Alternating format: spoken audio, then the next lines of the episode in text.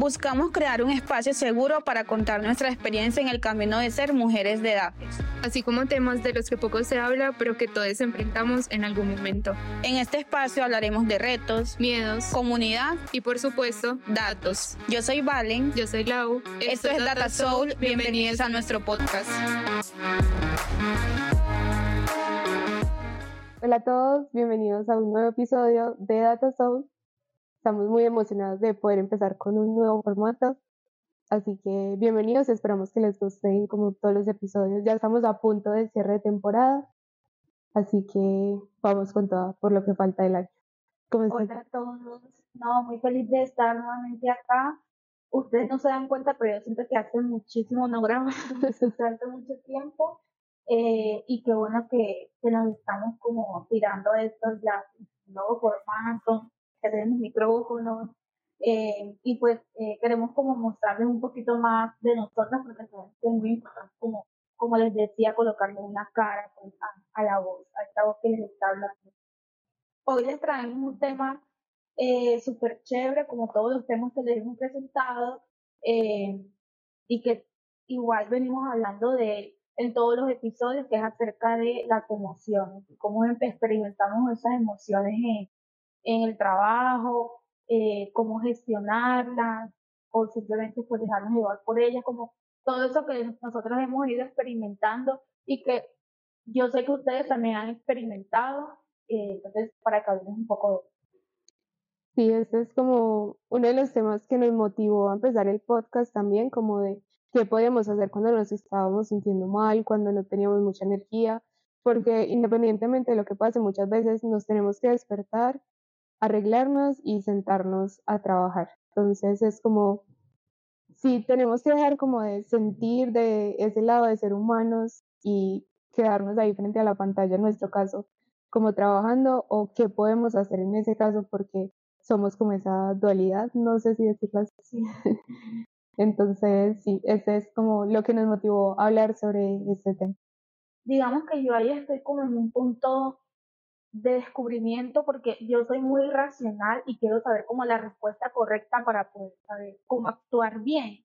Entonces yo siempre estoy como, ¿cómo será que tengo que hacer? Pues cuando siento, no sé, rabia o tristeza, ¿qué tengo que hacer? O sea, me voy para mi cuarto y me apuesto porque necesito sentirme rabia y mi tristeza y no puedo trabajar, sino que tengo que estar tranquila sintiendo mi rabia y mi tristeza. O me la guardo porque tengo que responder a esta reunión, tengo que trabajar y tengo que entregar cosas o o digamos pues como qué es lo que se tiene que hacer. Son como muchas de las preguntas que yo me hago e incluso también sabemos que en, en, algunas empresas, creo que en todas las empresas, porque creo que es una ley, la verdad no estoy segura, cuando, por ejemplo, cuando uno se le muere un familiar, a uno le dan una semana, lo que entiendo porque es un evento súper importante, que no tanto súper importante, es trágico y es como traumático, entonces uno le da como una semana para, como quien dice, recomponer motores y volver pero yo pensaba, cuando, cuando pensaba en este tema, yo decía, no será posible que también cuando uno esté muy mal emocionalmente, también le puedan dar un día, eh, no sé, como alguna cosa así. Yo entiendo que puede ser muy difícil uno como medir eso, eh, pero literalmente es como algo que yo me sueño porque uno no se levanta obviamente al 100 todos los días, en el 90, en el 80, y no sabemos a qué porcentaje nos tenemos que levantar para trabajar bien, pero eh, uno trabaja muy mal o no trabaja cuando uno se levanta al menos 10, cuando uno se levanta al 5%, o sea, literalmente no eres tú completamente como para estar, pues, como para estar atendiendo toda una agenda de reuniones, o atendiendo problemas, o atendiendo clientes difíciles, entonces como ese tipo de cosas son las, que yo me pongo a pensar como qué fuerte uno, o sea, no, no entiendo cómo hacemos tanto, y así como tan pequeños como estamos, porque ahora tenemos, estamos en los 20, pero la gente que ha venido trabajando como de esta manera todo el tiempo, como que fuerte, que, que se están como arriesgando, metiéndose en eso. Sí, yo también lo estaba pensando como muchas veces, o no sé si te ha pasado, pero a mí a veces como una motivación realmente para levantarme es trabajar. O sea, es como si no me estoy sintiendo bien y me voy a quedar en la cama, yo si no tuviera que trabajar, si fuera como un día, un fin de semana o algo así, me quedaría en la cama todo el día.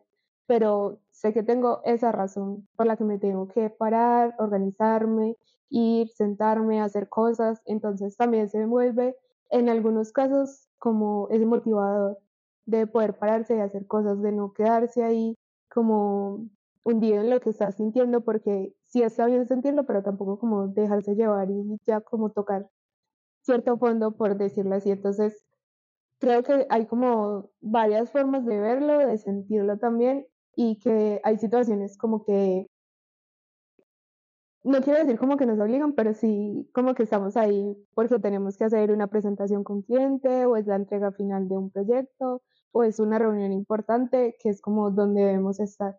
Sí creo también que hay casos extremos como personas que sufran de depresión o si estás pasando un mal momento y tienes un ataque de pánico o cuando se muere un familiar es realmente muy pues una situación muy dolorosa que uno no sabe cómo qué hacer en ese momento. Y ahí sí se debería tener como ese espacio de no solo lo que está por ley cuando muere una persona cercana, sino también cuando estamos sufriendo como este tipo de, de emociones que son ya muy, muy fuertes y que sí se necesita un tiempo como para uno regularse y sentirse un poco mejor. Sí, pues totalmente de acuerdo.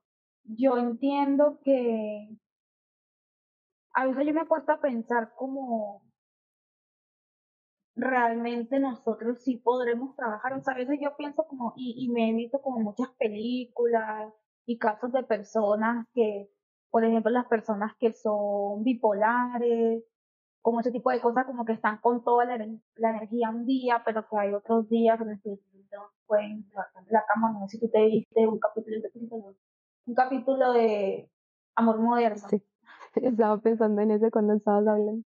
Pues yo vi ese capítulo y yo decía como, o sea, es muy horrible como cómo se está sintiendo ella, pero una parte de mí la envidiaba, porque era como, ella no se puede levantar y no se levantó. Y hay veces que yo, o sea, porque no se quiere, porque no puede, o puede, que quiera, pero literalmente no le da, pero ella era como, yo a veces que me despierto y siento que no me puedo levantar, no me quiero levantar, no es por preso, sino como que sé, como, como que no me quiero entregar y pasar como por todas esas emociones que ya pasé el día anterior o que sé que van a pasar de pronto porque me predispongo a, a, ciertas cosas, como a ciertas reuniones, y, yo digo, ojalá yo pudiera no levantarme, pero es como que yo no soy capaz, o sea, yo me obligo, así sea que yo esté enferma, lo que sea, yo a veces pienso como, ¿qué será de mí, por ejemplo, si yo estoy en una urgencia? Yo me imagino a mí en la clínica con el computador, te lo juro, o sea, yo no, yo no me veo en una clínica sin hacer nada en una yo me imagino con el computador trabajando.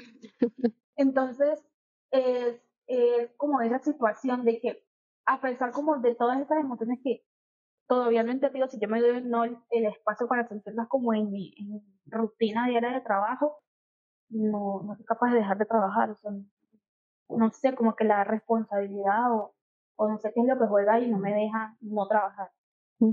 Sí, creo que en parte tenemos como cierta ventaja eh, como de nuestros trabajos porque trabajamos desde la casa. Entonces, el trabajo remoto también da como esa posibilidad de uno poderse tomar al día un espacio, sea 15 minutos, o si no estás haciendo nada por el momento, como para hacer otras cosas, distraerte, eh, salir a despejarte un poquito, a caminar, si eso es lo que te ayuda. Pero también me puse a pensar como en las personas que deben salir a sus trabajos, a su oficina, y si están sintiendo un mal momento es como me tengo que levantar y tengo que salir porque es la única forma que tengo de llegar. sí. Y es muy pesado también como cuando uno está sintiendo todas estas emociones de salir donde hay mucha gente, porque se vuelve como más pesado el ambiente, como que uno lo siente más. Sí, pues eh, es pesado sobre todo porque tú vas a llegar diferente, pues obviamente depende de la emoción que estés sintiendo en este momento, pero vas a llegar diferente, entonces todo el mundo va a decir, ¿qué tiene? ¿Qué? Y de pronto hay una gente que es un poquito intensa, entonces se pone empezar preguntando qué tienen, qué te pasó, y hay momentos, y obviamente también depende de tu personalidad, de cómo muestras tus emociones, pero no me pues, en mi caso yo diría como, si yo si a me tocara ir al trabajo y yo me sintiera muy mal, o sea, yo no quiero que nadie me hable. Pero yo sé que yo tengo compañeros que son insistentes, que van encima, que tengo que no sé qué. Entonces, eh, eso también es muy importante, o sea, como beneficio del trabajo remoto, el hecho de que, y sobre todo, por ejemplo, nosotras que vivimos solas, que tenemos como ese espacio para, para respirar y, y para sentir con nuestras emociones. Sí, siento que, no sé, es como muy difícil poder definir como qué se debería hacer en esos casos porque todos sentimos las emociones de manera diferente, también como que puede que para otros el trabajo no sea como su motivación verdadera para levantarse, pero en nuestro caso sí es más como por esa responsabilidad que mencionabas, como que tengo que hacer las cosas, entonces yo por ningún motivo, si me estoy sintiendo muy mal, voy a ir allá a la reunión a saludar y a poner como la mejor cara que pueda, así no sea muy buena, para cumplir con eso. Y ya después sí como empezar a sentir todas esas cosas que, que está sintiendo uno por dentro, que también es muy difícil. Y el trabajo remoto sí permite como tener esa división y ese espacio porque no estás todo el tiempo en reunión con alguien al frente que va a estar notando Mientras que si estás con alguien como que está al frente en persona, sí va a notar que te sientes raro o que no te sientes bien, que estás un poquito más apagado que otros días. Y ahí también es como el enfrentarte a, a esa emoción. Creo que si uno está solo, como que la siente, pero a veces la puede ir ocultando o distraerse con otras cosas. Mientras que si tienes a alguien como que te hace ver que de verdad no estás bien, como que también es muy fuerte llegar a ese punto de, de, cómo le explico a otra persona, pero no quiero contar tampoco cómo me estoy sintiendo en ese momento porque no, no estoy bien. Entonces es como, como muy difícil toda esta situación. Y sobre todo también como por la virtualidad. Pros y contras, porque la verdad a mí me encantaría, o sea, hay puntos en los que yo me levanto y quiero ser súper sincera, y a mí me encantaría que fuera normal que me preguntaran en una reunión cualquier persona, ¿cómo estás? Y yo te dijera, mira, la verdad no estoy muy bien, eh, pero aquí dándole, o no estoy bien por tal cosa, y que no sea como, está bien, estás como, como que uno quede como el raro, porque uno siempre es como, ¿cómo estás? Bien. bien, sí. No, todo bien, aquí dándole, siempre es así. Pero que uno diga, hoy estoy mal, morir esa niña. Entonces, a mí me gustaría, y tampoco, y no estoy diciendo que estoy mal para que tú vengas a salvarme y como así, pobrecita, no sé qué, porque también es normal estar mal. Yo siento que si yo le dijera a alguien en trabajo en una reunión como, eh, o, o fuera sincera cuando me preguntan cómo estás, yo me pondría bien. El solo hecho de, de, contarlo, como te libera un poquito. Sí, te libera y, porque no estás mintiendo y no estás así como con la presión de tengo que ocultar, tengo que dominar mis sentimientos tipo Teresa. porque eh, tengo que estar así, mostrando así la cara así. Porque una cosa es cierta y es que uno rechaza cuando uno dice que, que alguien está mal, que alguien está triste, pero ahí sí aplaude y se mueve y, y está como súper, no sé, como súper pendiente cuando él dice que tiene rabia. Porque la rabia sí es aceptada en el trabajo. La rabia sí es aceptada, que te estén, que te hablen, no sé, porque alguien le dio a otra cosa externa del trabajo sí es aceptado, pero que alguien te hable triste, ahí sí es como, uy, no, pero es personal. ¿Cómo resuelve? Ah, pero con rabia ahí sí, sí lo aceptan, sí. sí me he dado cuenta. Sí, eso también, ahí entra como lo que hablábamos de, si estamos trabajando como que debemos ser tipo robots y ocultar todas esas emociones, porque sí es muy difícil, no es lo mismo como que yo hable contigo y te diga como no, no me siento bien porque me pasó esto, esto y esto, a irle a decirle a mi líder como no, mira, es que no me siento bien porque me pasó esto, es como una persona con la que yo no tengo la confianza ni tampoco siento que sea el espacio para contarle cómo me estoy sintiendo. Y en realidad... No, no, le tienen que decir cómo le solamente y él no tiene que, pues, no tiene que hacer nada. O sea, si tú dices que no es una persona de confianza.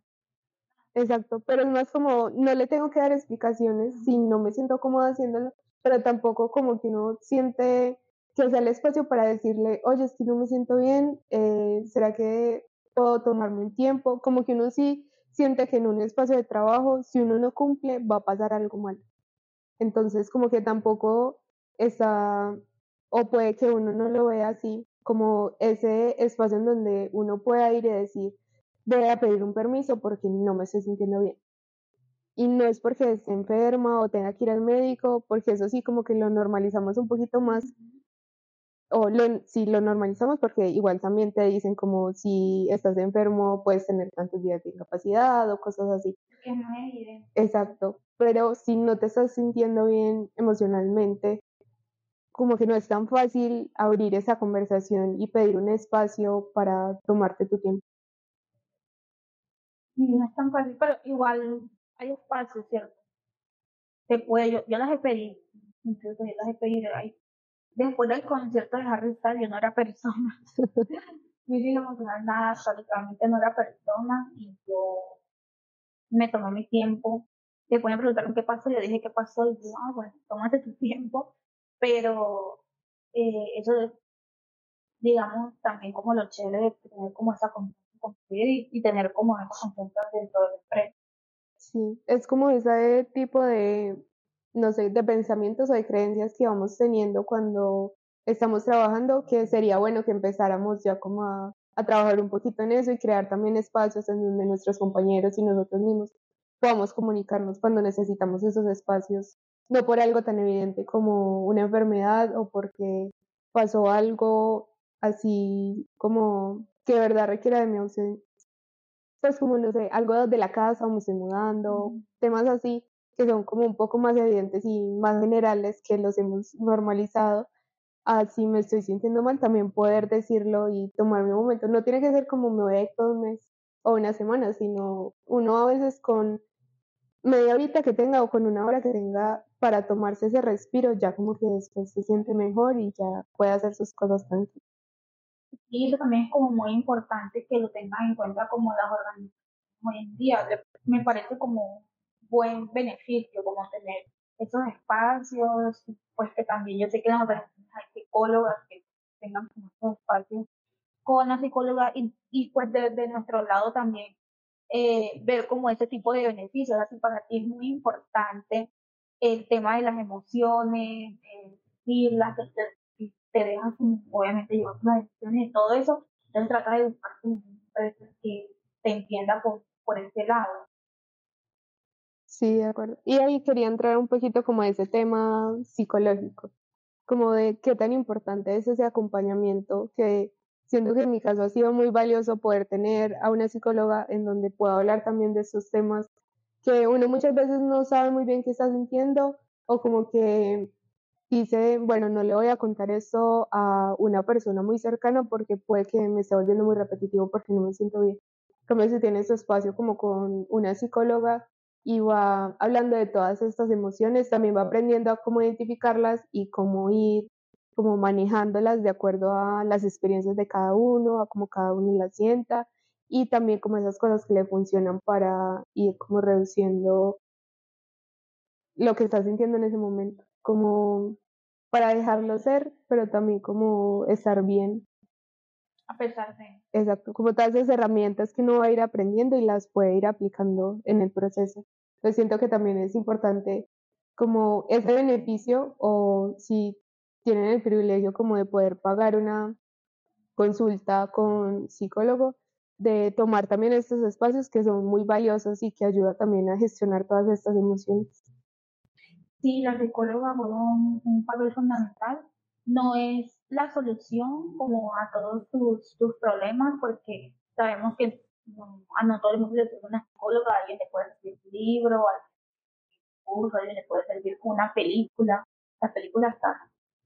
Entonces, eh, sí, depende de, de, qué es lo que, pues lo que más te ayude a ti, lo que Yo concuerdo con Lau, eh, pues hace como tres años he tenido el privilegio y la oportunidad de contar con una psicóloga que me ha ayudado un montón como a conocerme porque sé que haya venido por diversas razones como trabajando en modo automático, era un robot completamente, yo no sé qué estaba esperando yo que sucediera en mi vida, pero literalmente era como todo un robot y como poder, eh, como digo, viajar por estas instituciones, habitar todas esas emociones son muy importantes. Y ahorita que, que hablamos como de, de, psicóloga y eso, me, me acuerdo que, por ejemplo, yo, yo, yo busqué a mi psicóloga primero por, por un duelo, por una pérdida, por una pérdida que tuve de familiar, y después ahí pusieron un pocotón de eventos, o sea, un montón, un montón de cosas, y, y hubo un punto en el que estábamos hablando como acerca del trabajo, y era lo mismo. O sea, literalmente era un patrón que yo repetía en absolutamente todas mis relaciones que venía desde como viviendo en todos esos tres años y también estaba aplicando en el trabajo. Es como que una vez uno se da cuenta, pero yo trataba el trabajo como si fuera un como si fuera un novio, como una cosa así. Yo decía, bueno, no le puedo decir las cosas. Y era literalmente así. Entonces también como empezar a ver de, de qué manera estamos viendo el trabajo, si estamos repitiendo patrones. Literalmente ayuda mucho. Compara cómo es tu relación con tu mamá, cómo es tu relación en el trabajo. O sea, ese tipo de cosas son las que te ayudan como a, a entenderte, que finalmente lo que, lo que se necesita en estos casos. Sí, de acuerdo. Y también siento que una vez es como que si hay algo que le hace ruido, como que necesito decir esto, necesito moverme a hacer algo, pero no se anima o como que oculta ese sentimiento. Y en tener esos espacios, a mí me ha pasado también con mi psicóloga que digo como, no, es que esta semana me pasó esto y esto, que ella me dice como, la piensa en esta opción. Y es como, no me quiero quedar en mi cajita y no me quiero mover y no quiero hacer nada, pero ella también como que va viendo desde un lado externo y relacionado a todo eso de como la crianza, todos esos patrones que tenemos, de cómo afrontamos las situaciones porque muchos, todos lo afrontamos de manera diferente, a veces somos más como fronteros, por decirlo así, de afrontar de una y cómo hacernos cargo de esto, pero a veces también tendemos como ocultarnos o dejarlo a un ladito porque no está haciendo mucho ruido y podemos seguir. Entonces, como que ellos también ayudan a verlo desde otro punto de vista y ver todas las opciones que tienes y que no es solamente un camino por donde estás sesgado, sino que hay muchas posibilidades de cómo puedes afrontarlo y también de una buena manera que te pueda ayudar a ti, que no te vaya a causar como un problema o que te vayas a sentir mal después de, de afrontar. ¿Cuáles son las principales emociones que sientes en el trabajo y cómo las manejas? Siento que frustración es una de ellas, como de decir, quiero hacer esto, lo quiero hacer rápido, pero no, no puedo porque no sé cómo solucionarlo. Entonces llega ahí y también como lo del síndrome del impostor, que llega como con muchas emociones de tristeza, eh, frustración también, como de no saber cómo avanzar o qué puedo hacer para sentirme que soy capaz, como de que estaba relacionado también como a todos esos temas de que no me siento suficiente para ocupar como el lugar en el que estoy en este momento. Entonces ha sido como todo un proceso empezar a descubrir por qué se originan estos sentimientos o estas emociones y cómo puedo ir gestionándolas o cómo puedo como creerme el cuento de decirme si puedo hacer las cosas, mira todo lo que has hecho, porque también me di cuenta, por ejemplo, en las consultas con la psicóloga que ella me preguntaba cómo en qué proyecto está y yo le contaba como, ah, mira, es que estoy haciendo esto para tal empresa. Y es como, wow, qué interesante, no sé qué. Entonces yo decía como, ella puede que lo vea así porque es alguien externo, pero yo lo veía como tan de lo cotidiano que no era consciente de que en verdad estaba haciendo algo que era bueno, sino que era como por cumplir mi deber. Entonces, ser más consciente también de lo que estamos haciendo y de lo que aportamos al equipo ayuda mucho como a uno ir venciendo ciertas situaciones y también darse cuenta que en algún momento no supo algo, pero que más adelante aprendió y supo cómo solucionarlo buscó apoyo en sus compañeros o en alguna comunidad o cosas así. Entonces, creo que los más difíciles han sido como la tristeza de cómo gestionarlo y no solo como por situaciones del trabajo, sino también como por cosas externas, de cuando no me siento bien porque pasó algo o me preocupa algo por mi familia, por mí o por las otras personas externas al trabajo, de cómo gestionarlo si estoy sintiendo eso y me tengo que sentar acá a cumplir como con mis deberes. Entonces han sido como esas principales, la tristeza, la frustración y también como la rabia no creo que la experimente tanto, al menos no como relacionado con el trabajo, sino más con temas externos, pero sí esas son como las principales. En tu caso, ¿cuál es este? En el trabajo yo experimento principalmente dos. La primera, el orgullo, porque yo ingresé a mi trabajo actual cuando éramos muy poquitos, éramos como 20, 25, entonces parecía literalmente como un emprendimiento, como un proyecto, y yo cuando entré yo me enamoré del proyecto, o sea, digamos que cuando tú mencionabas que tú, una de las motivaciones por la que te levantabas era el trabajo, una de las motivaciones por la que yo me levanto es como por lo que quiero lograr hacer, lo que quiero que esa empresa se convierta, o sea, yo estoy enamorada del proyecto y estoy trabajando para que se haga algo así, a pesar de que ahorita somos mucho más y más los que estamos trabajando, yo estoy como enfocada en que, bueno, mi equipo no sé que nosotros estamos apoyando para que se cumpla tal cosa que en tres años cuando entré fue lo que me dijeron. Esa es como mi, mi motivación. Entonces sí, experimento como mucho orgullo en el trabajo cuando hablo con los clientes, cuando ellos nos dicen muy bien, que nos ayudaron un montón, cuando vemos como todas estas como cosas buenas que logramos hacer en los clientes, pero también experimento mucha rabia en o sea, mucha rabia. tal. yo en las reuniones no es que sea rabioso ni que hable más, literalmente cero. En las reuniones estoy como calmada, pero después de la reunión yo sí, pero, ay, ¿por qué hacen eso así? Yo, y como mucha rabia lo, lo, que experimento porque no estoy de acuerdo como con ciertas cosas y las vivo en la reunión, eh, pero hay veces como que, obviamente, eh, la reunión es como para pues, irnos como por un camino, una decisión, hay veces, no sé, como que en otro camino y me, me molesta, no sé, o me dan rabia cosas, o me dan rabia que no, que alguien no sea responsable, o sea, hay muchas cosas, o los clientes también como que son todos raros a veces, entonces son como esas dos, como rabia y también como orgullo. Pero es muy raro porque literalmente yo estoy como en una reunión y tengo mucha rabia le doy como pues cerrar o cancelar la reunión y ya después pongo música, o sea, entiendo esta casa llena de música como para sentirme mejor o como para olvidarme de que ese evento pasó y que me vaya a influir como en el resto de, de mi vida. Justo estaba pensando como en algo relacionado a esto cuando hablabas y era como de que las emociones son como algo más momentáneo. De estoy sintiendo en ese momento rabia, pero ya después puedo estar bailando una canción de Taylor Swift por toda la casa. O estoy triste porque me regañaron porque hice algo o porque no pude entregar otra cosa, pero ya mañana me felicitaron y ya esa tristeza se me fue y ya estoy feliz porque me dijeron que habíamos logrado hacer una entrega o que lo que hice aportó algo. Entonces, como que sí sentimos esas emociones a veces llegan como muy fuertes, pero también se van a ir. Sí.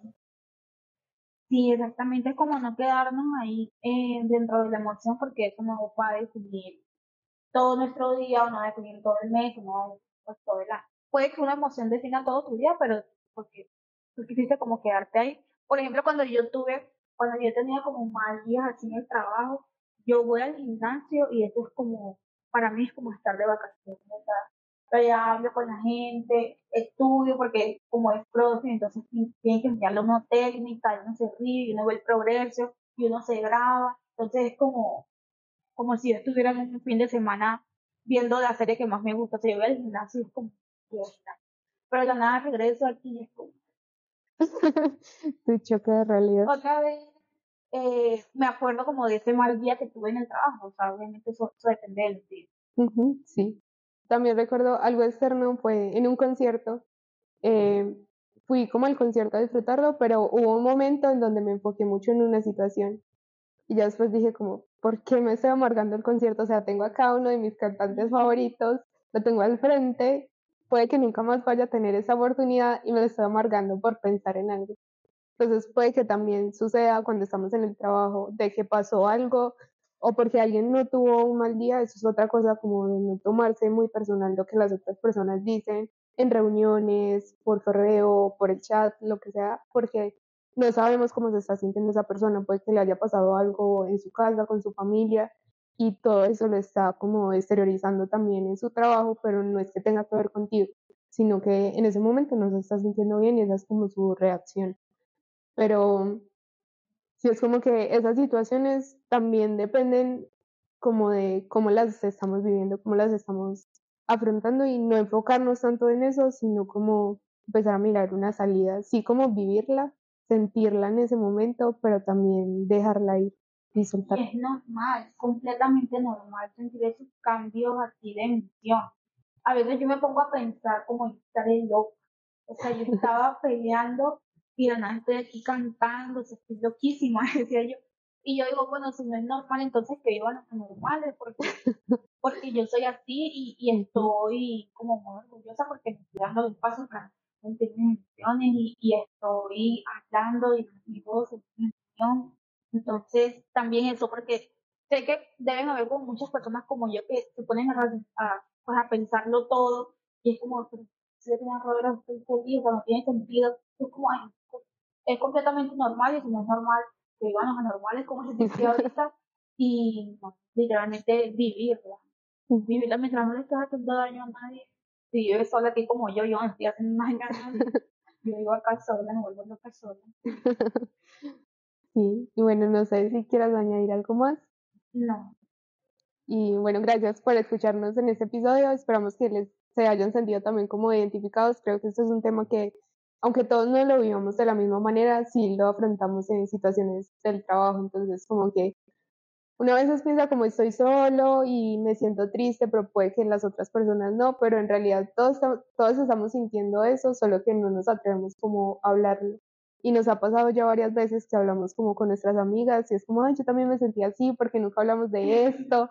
Entonces queremos también que este sea un espacio en donde podamos hablar de esas cosas que poco hablamos con otras personas. Gracias por acompañarnos. Gracias. Espero que les haya gustado muchísimo el episodio. Recuerden compartir en redes y seguirnos en Instagram como arroba podcast. Y nos vemos en la próxima. Chao.